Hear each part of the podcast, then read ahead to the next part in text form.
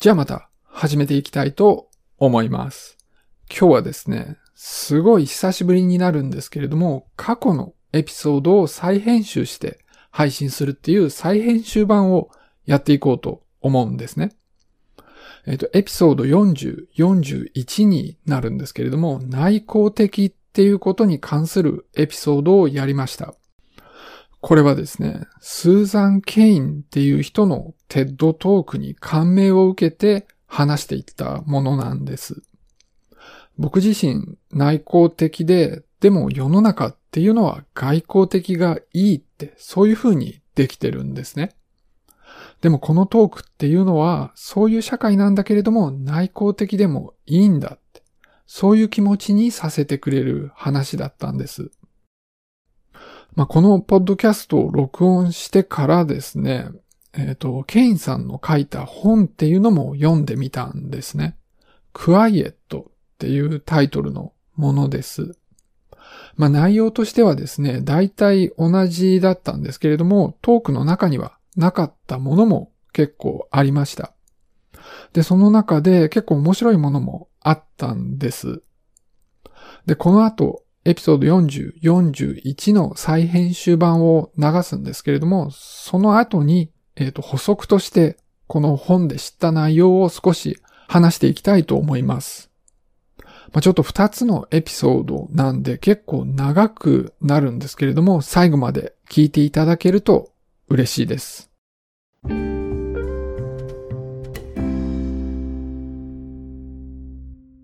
じゃあまた始めていきたいと思います。今日はですね、内向的っていうことについて話していきたいと思います。まあ、今日の話もですね、いろんなところからの話になってくるんですけれども、まあ、特に参考にしているのがですね、スーザン・ケインっていう人の TED Talk です。かなりいいトークだったので、まあ、特にあの内向的な人ですね、ぜひ聞いてみてほしいです。で、まあ僕自身なんですけれども、話しぶりを聞いてると、まあすぐわかると思うんですけれども、割と内向的な方なんですね。で、このスーザン・ケインさんのトークでも出ていたんですけれども、内向的っていうのとシャイっていうのは違うそうなんです。シャイっていうのは、まあ社会的な批判とか拒否が怖いっていうことで、つまり受け入れてもらえるのが心配だって、まあそういう感じなんですね。で、内向的っていうのは、こう、社会的な刺激が少ないのを好むっていう感じです。で、外交的っていうのはその逆で刺激が強いのを好む。たくさん喋ってたくさん聞きたいっていう感じですね。で、内向的な人っていうのは、まあ少し喋って少し聞くっていうのの方がいいっていう感じなわけです。で、まあ僕自身はそうですね。だからそこそこ内向的で、で、シャイでもかなりあるっていう感じです。この、あの、定義でいくと。まあなんですけれども、まあそれなりにこう人と喋ったりワイワイやるのも嫌いではないんですね。でも、こう、こと仕事になるとですね、一人でやるのが好きです。まあ単に好きなだけじゃなくて、その方がいいものが、いい仕事ができると思ってます。でも最近の世の中っっていうのはですね、こう、共同の仕事っていうのがすごく推奨されてるんです。こう、人と人とが出会うことによって、新しいものが生まれる創造性があると。まあ、そういう考えなんですね。で、確かにそうなんです。で、そうだとも思うんです。でもまあ個人的にはですね、自分が一番いい仕事をしてる時っていうのは一人でこう静かにじっくりやってる時なんですね。で、一人でやってると、こう、新しいものが生まれないかっていうと、そうではなくて、なんかずっと一人でやってると、こう、突然考えたことなかったことを考えついたりとか、全然できなかったことができるようになったりとかがあるんです。だから一人でやってる時間っていうのも創造的だと思ってるところがあるんです。まあ世の中、学校とか職場っっていうのは外交的な人に会うようにできてるし、外交的な人が評価されるようにできてるんですね。だから世の中の考え方にこうバイアスがあって、で、それ子供の頃からずっとそうなんですけれども、外交的な方がいいっていうふうになってるし、内向的な子はもっと外交的になるべきっていう、なんかそういうプレッシャーがあるんですよね。で、友達がたくさんいて、で、自分の意見をはっきり言って、で、人と意見を交わしていく。まあ、そういうことがいいことだ。で、それができない子っていうのは、まあ、ダメなんだっていうような、そういう、こう、世の中の空気があるわけなんです。でも、そうじゃないっていうことが、まあ、分かってきてるわけなんですよね。で、そのトークで言ってたのは、こう、クリエイティブであるためには一人でいる時間っていうのが大事だっていうことを言ってたんです。で、さらにですね、まあ、意外といえば意外だったんですけれども、こう、いいリーダーであるためにも内向的である方がいいって、まあ、そういうことみたいなんです。その、まあ、今の学校ってこう、僕らが子供だった頃とはかなり変わってるんですね。で、すごくグループワークが多用されてるんです。その僕らが子供の頃っていうのはただ授業を聞いて勉強は一人でするもんだって、まあそういう感じだったんですけれども、今、授業の中でもかなりグループワークが多いんです。その、まあ、どう考えてもですね、一人でやるようなこと、なんか計算とか文章を書くとか、そういうことも、こうなんか班で話しながらやるみたいな、こうプログラムがたくさん用意されてるんですね。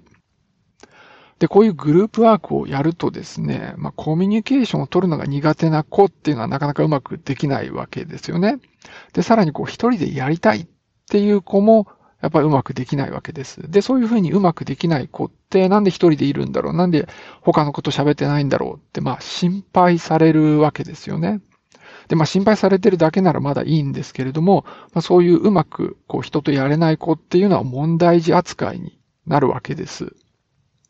大体学校の先生から見た理想の生徒っていうのは外交的な子で、で、内向的な子っていうのはまあ理想的ってわけにはわけではないんですよね。でも実際はですね、内向的な子の方が成績がいいっていう研究結果がちゃんとあるそうなんです。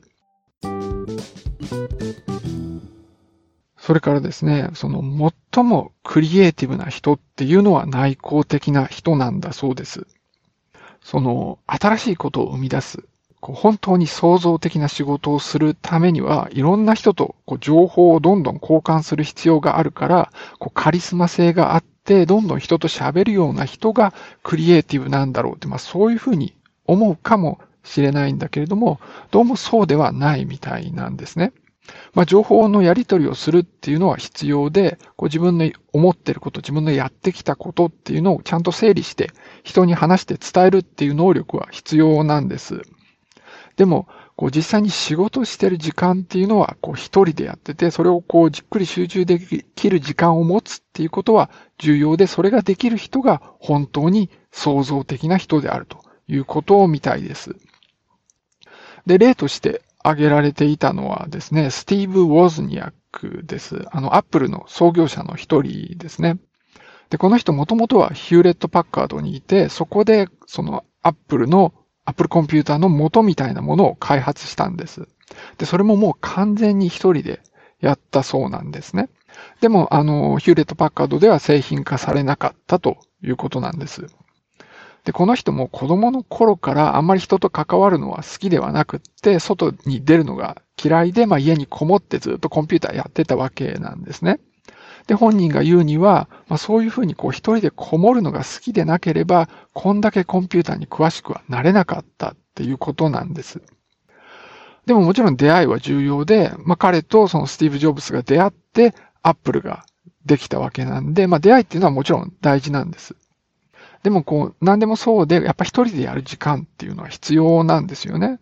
まあ、受験勉強なんかもそうで、こんなグループワークで受験勉強なんてやってたらもう本当どれだけ時間があっても足りないわけなんです。やっぱ一人でこうじっくり考える、じっくりやるっていうのが大事だと思うんです。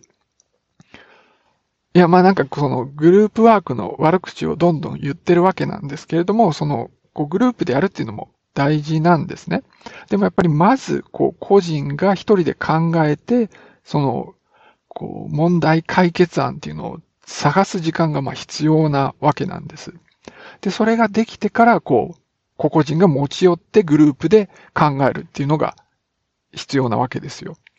その、なんか持ち寄るものがない人が集まってグループワークしても、まあ何にも意味がないっていうことなわけですね。で、その集まってやるときっっていうのも、そこでこう一緒に仕事するっていうよりは、こう持ち寄ったものの中でいいものを選ぶとか、こういいところをうまく組み合わせるとか、そういう作業になるわけですよね。なんかとりあえずこう学校とか職場で、まあとりあえずグループでやろうっていうのが重視されるんだけれども、そうではなくて、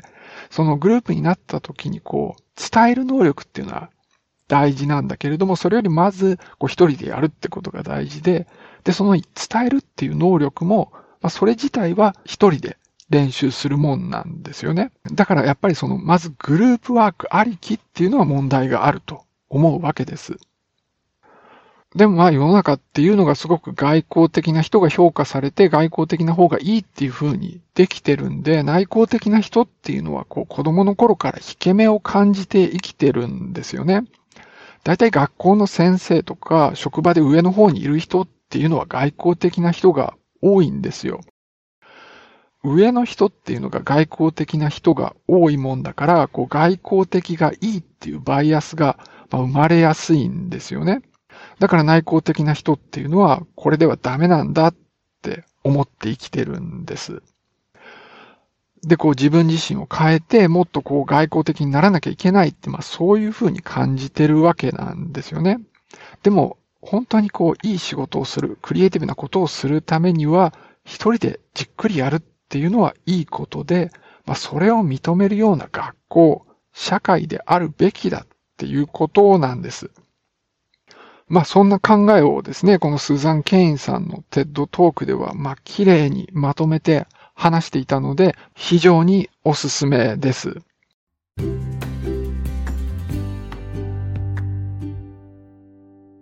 まあ、学校でですね、こう外向的な生徒の方が、まあ、先生は理想的だと思うっていうのと同じような感じで、あの、職場でも、こう、社交性が高くて、外交的な人の方が評価が高いわけなんですね。で、そうすると、まあそういう人たちが出世をして、グループのトップのポジションに行くわけですよね。だからリーダーのえ立場になるわけです。で、リーダーっていうのは、こう、組織をまとめて、で、仕事を進めていかなきゃいけないわけなんで、まあ人とどんどん喋る外交的で、で、なるべくカリスマ性がある人っていう方がいいと、まあ思うわけなんです。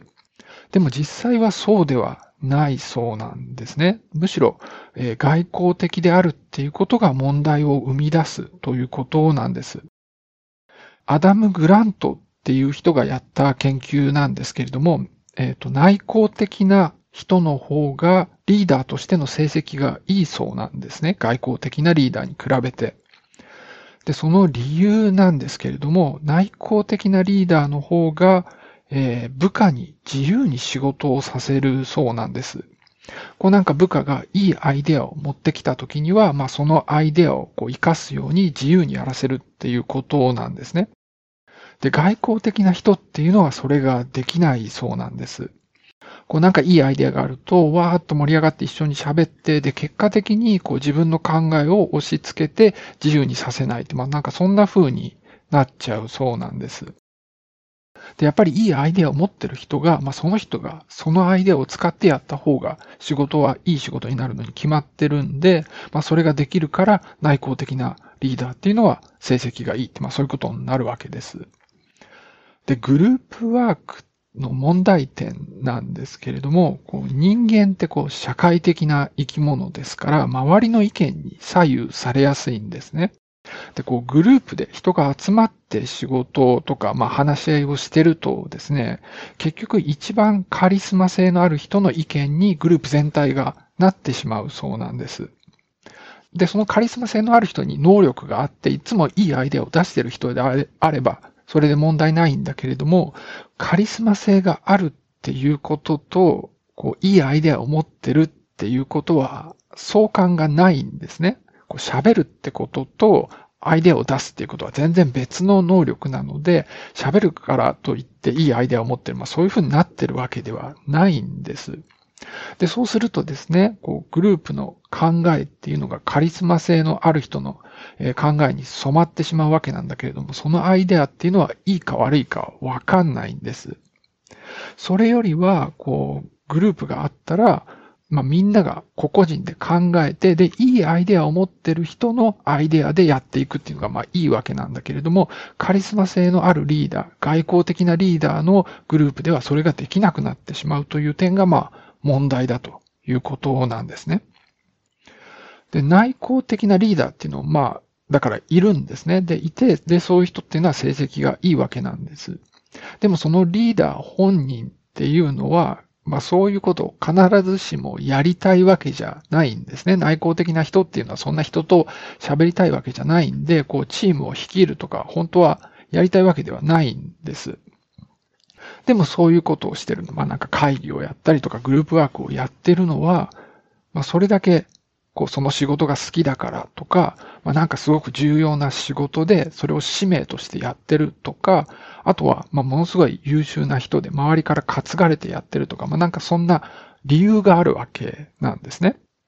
でもですね、こう外交的な人の場合は、そうやってこうグループで仕事するのが楽しいわけなんですよね。だからそれ自体が目的となり得るわけなんです。だから必ずしもその仕事自体にこう情熱があったり能力があったりしなくても、まあ、それをやりたい。だからやるっていうふうになるわけなんです。で、これ聞いたとき、まあ、すごく目から鱗だったんですね。まあ、僕自身は内向的な人間だから、あんまりこう人と喋りながら仕事をすること自体が目的となるっていうことがわかんないんですよ。でもそういう人がいるんですよね、きっと。こうなんか職場の会議なんかを見てると、まあそれが、こう、今になると実感できるんです。なんかこう会議とか聞いてると、喋るためだけに喋ってんなって感じる人が結構いるんですね。こうなんか議論を進めるために話してるっていうよりは、こう喋りたいことを喋ってるっていう感じなんです。喋りたいことを喋ってるっていうか、むしろただこう、ただ言葉を発したいだけっていう感じなんですよね。で、そういう人って、まあ喋り続けるわけなんですよね。だからもうなんか、こう集中して聞いてらんないこともあるんだけれども、まあ頑張って集中して聞いてるとですね、こう論理的にちゃんと続いてないんですよね、話が。で、さらにですね、なんか同じことを何回も言うっていうのもかなりあるんです。で、こういう人を見ると、なんかすごい自分勝手だなとか、あとはこう効率よく喋れない頭の悪い人だとまあ思ってたんです。でも、喋りたいから喋ってるって思うと、これが納得ができるんですね。まあ、僕自身は、こう喋んなきゃいけない時って本当に必要なことしか言わないんです。だから喋る量っていうのが結構短いわけなんですね。で、短いけど、まあ、ちゃんと論理的につながってるようなことを喋るんだけれども、こう、ちゃんと論理的につながってることを長時間喋るって僕にとってはすごい大変なんです。で、喋ることが目的で喋ってる人っていうのは、まあ、それだけ長時間喋ってるわけだから、まあ、どうしても、こう、ちゃんと繋がった分が喋れなくなってるのは仕方がないという。だからそう、整然と喋るのの限界を超えてるから、なんか余計なこととか、同じことを繰り返したりとかしてるんだなっていうことが、今になって分かったんですよね。つまりそれってやっぱりこう、話すこと自体が目的となってるから、まあそういう喋り方になってると。そう考えると、すごく納得がいったんです。でも、それって問題ですよね。まあ、会議とかってなんかやんなきゃいけないことがあって、こう、こう、プロジェクトを進めるとか、組織を改善していくとか、まあ、そういうミッションがあってやってるんだと思ってるんですね。でもそんな風に喋ってたら進んでいかないわけなんです。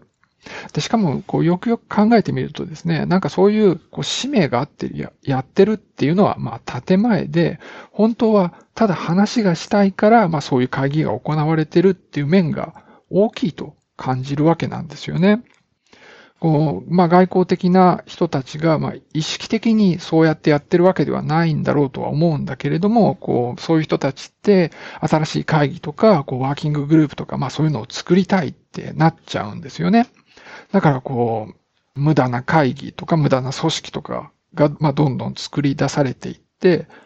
でも、まあ、本当にやんなきゃいけないプロジェクトっていうのもあって、でもそういう会議も、まあ、同じように、こう、話すことだけが目的でやられていくんですよね。だから何にもいいことがなくて、必要なプロジェクトも進まないということになってしまうわけです。だから本当に必要なことをやろうと思ったらですね、あんま喋ることが好きじゃない人が集まってやった方が効率がいいんですよね。本当に必要なことしか言わないから。まあ、こうチーム全体がそうである必要はないんだけれども、少なくともその場のリーダーっていうのはそういう人の方がいいということなわけです。そのアダム・グラントさんの研究なんかからも、まあそういう結論になってくるということなわけですよね。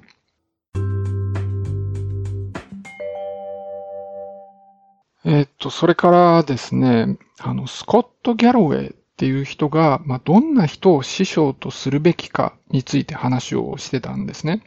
で、このスコット・ギャロウェイっていうのはニューヨーク大学の教授でもあるんだけれども、まあ、本を書いたりとか、ポッドキャストとか、あとはいろんなところでインタビュー受けたりしてるような人で、え、っと、これから CNN の番組を持つような話もあって、まあ今、勢いのある人です。で、この人が言ってたのはですね、こうカリスマ性のあるリーダーと控えめなリーダーが、まあ、世の中にはいるんですね。で、多分ここまで話してきた、まあ、外交的な人と内向的な人っていうのと同じことだと思います。下で、えっ、ー、と、働いて学ぶんであれば、内向的なリーダーの方がいいと、まあ、そういうことを言ってました。だから自分のメンター、それから師とするような人はですね、控えめな人の方がいいっていうことを言ってたんですね。で、プロジェクトを進めるのにはですね、カリスマ性がある方がいいのかもしれないけど、こう下にいて学ぶんだったら内向的なリーダーだということなんです。こうカリスマ性のあるリーダーっていうのはですね、物事をすごく断定的に考えて、で、そう言うんですね。で、それが求心力を生むわけなんです。こう世の中っていうのはこうなんだとか、このプロジェクトではこうすべきだとか言って、あとはこう、これが絶対うまくいくんだみたいな、まあそういう言い方ですよね。でも控えめなリーダーっていうのは世の中はそんなに単純ではなくて考えなきゃいけないこと、こうニュアンスを持って考えなきゃいけないことがたくさんあるっていうようなことを教えてくれるんですね。だから物事をしっかり考えるようになって成長させてくれるということなんです。で、このアダム・グラントの研究でも言ってるようにですね、えー、部下を自由に仕事させてくれるっていうのは内向的な方のリーダーなわけですよね。で、やっぱり実際に仕事しないと成長しないですから、そういうリーダーのもとでやった方が成長の機会があるということになるわけです。で、その仕事自体はですね、カリスマ性があるリーダーの方が成功するっていうイメージがあるんですね。まあ大成功は特にそうだそういうイメージなんです。まあその理由なんですけれども、こうやっぱり単純にこう一つの考えを持ってて、で、それに従ってこうリスクを顧みずに突き進むっていうのをするとですね、まあ大成功する確率は上がるわけなんです。でも大失敗する確率も上がって、まあ、オールオアナッシングみたいになっちゃうわけなんですよね。で、ほとんどの場合は大失敗して、で、すごく大成功することがたまにあるということなわけです。で、もちろん、こう、大成功した人だけが、こう、人の記憶に残っていきますから、カリスマ性がある人が大成功するっていう、そういうイメージができていくわけです。で、内向的なリーダーの方がですね、危機回避の能力が高いっていう研究もあるんですね。だから大失敗はしにくい。そこそこ成功しやすいっていうのが、まあ、内向的なリーダーなわけです。でですね、こう、やっぱ仕事の世界では大失敗してしまうと次がなかったりするわけなんで、まあ、それなりの成功をちゃんと積み重ねていくっていうのが大事なわけです。で、特にですね、こう、大成功してもやっぱそのリーダーの手柄に大部分がなっちゃうわけですよね。その、そういうところにいて大失敗すると、まあ、部下は最悪なわけです。まあ、場合によってはそこでキャリアが終わってしまうわけですよね。だからそういう面でも内向的控えめで資料深いリーダーのもとがいいっていうことなんです。そのなんかまあ周り見ててもですね、カリスマ性があるリーダーのもとで仕事をしてる人ってこう、まあ全体の歯車として使われてるっていう感じになってるんですよね。こう一個仕事をするだけみたいな感じなんですよね。もちろんその本人の能力の方が大事なんで、まあそういう環境にいても本人の能力が高ければそこで生き残るんだけれども、まあやっぱり最終的には同じタイプになっていくっていう感じなんですよね。でもですね、やっぱりこう、ものを断定的に言う人の方が人が集められるんです。だからそういうリーダーのもとには、まあやっぱり人が集まってくるっていうのはあります。その単純なものの言い方ってやっぱ受けがいいんですよね。テレビなんか見ててもそうだと思うんですけれども、歯切れのいいものの言い方をする人がテレビに出てますよね。コメンテーターなんか特にそうで、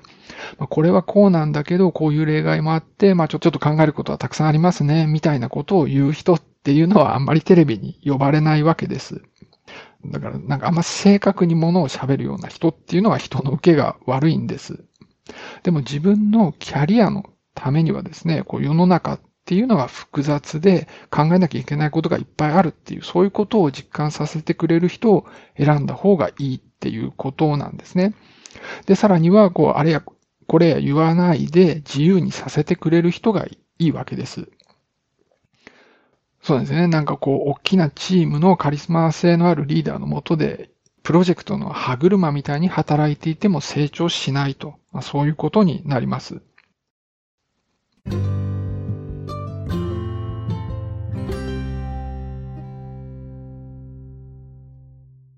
というわけで、二つのエピソードの再編集版を聞いていただきました。じゃあ、こっから先はですね、最後に少しだけスーザン・ケインさんの書いた本で、ちょっと面白いのが2点あったので、その話をちょっとだけしたいと思います。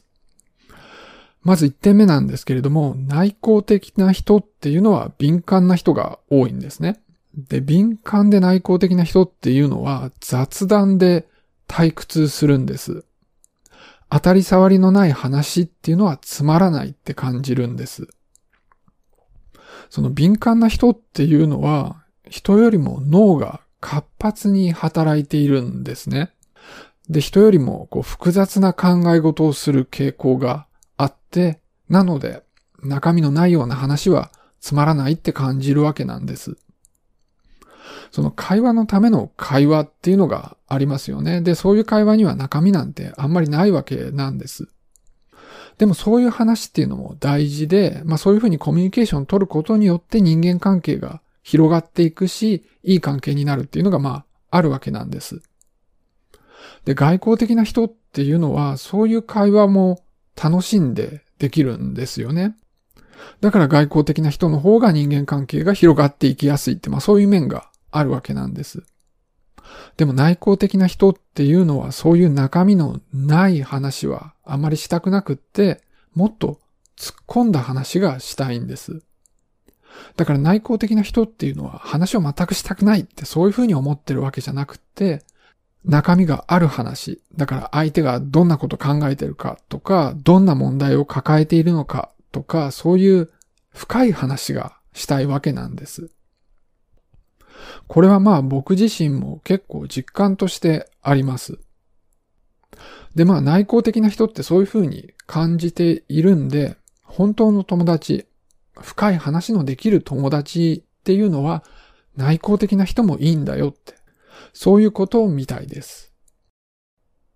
それからもう一つはですね、アメリカ軍の病院であるウォルター・リードっていうところでやっていた研究の話になります。あの、睡眠不足で眠いと、だいたい仕事のパフォーマンスが落ちるんですね。ただそういう眠い時は、内向的な人の方が外向的な人よりも機能が高いそうなんです。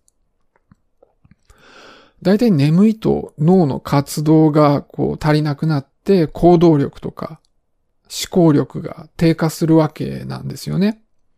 でもそれと同時に緊張も低下するんですよね。警戒心とかも低くなるんです。で、内向的で敏感な人っていうのは、こう普段いつもこう緊張してて、で、警戒心も強いって、まあそういう状態にあるわけなんです。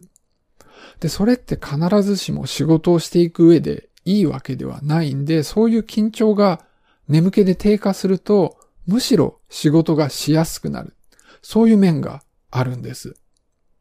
もちろん眠いから仕事の効率は落ちるんだけれども、外交的な人と比較すると内向的な人の方が眠い状態で仕事ができると。まあそういうことになります。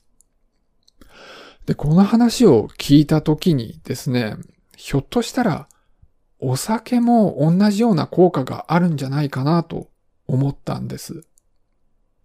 いや、僕自身なんですけれども、少し酔ってる時の方が仕事がスイスイ進む感じがします。その普段はですね、いつも緊張しすぎていて、細かいところまで悩みすぎたりするんですね。あとは見直しなんかをやりすぎたりするんです。もちろんそういう風にしてるから質の高い仕事ができる。そういう面はあるんだけれども、仕事の進みが悪いなと。そういう自覚があります。でも少し酔ってると、その辺がさっさと決断できるんですね。で、一遍決断して、で、それでまた心配になって蒸し返して悩むとか、そういうのもあんまりしなくなるんです。だから仕事が酔ってる時の方がやりやすい、そういう側面もあるなと感じてます。まあこれすべてがそうで、人間関係なんかでも、なんか悩みすぎてうまく話ができない人間関係がギクチャクしてしまう。まあそういうのが結構あります。もうほんと正直言ってしまうとですね、酔ってる自分の方がシラフの自分よりも好きなんです。自分自身でもそう感じるし、多分他人も僕のことをそう思ってるんだと思います。だからですね、ずっと飲んで、で、ずっと酔ってたいんです。でもそんな理由でお酒飲んでると絶対アルコール依存症になるんで、それはしないようにしてるんですね。一応日が暮れるまでは飲まない。そういうルールを作って自制してなんとか生きてます。えっ、ー、と、スーザン・ケインさんの本からの話は以上ですね。あの、今回のエピソード、すごく長くなったんですけれども、この最後まで聞いてくださった方は本当にどうもありがとうございます。じゃあ今日はこの辺で終わりにしたいと思います。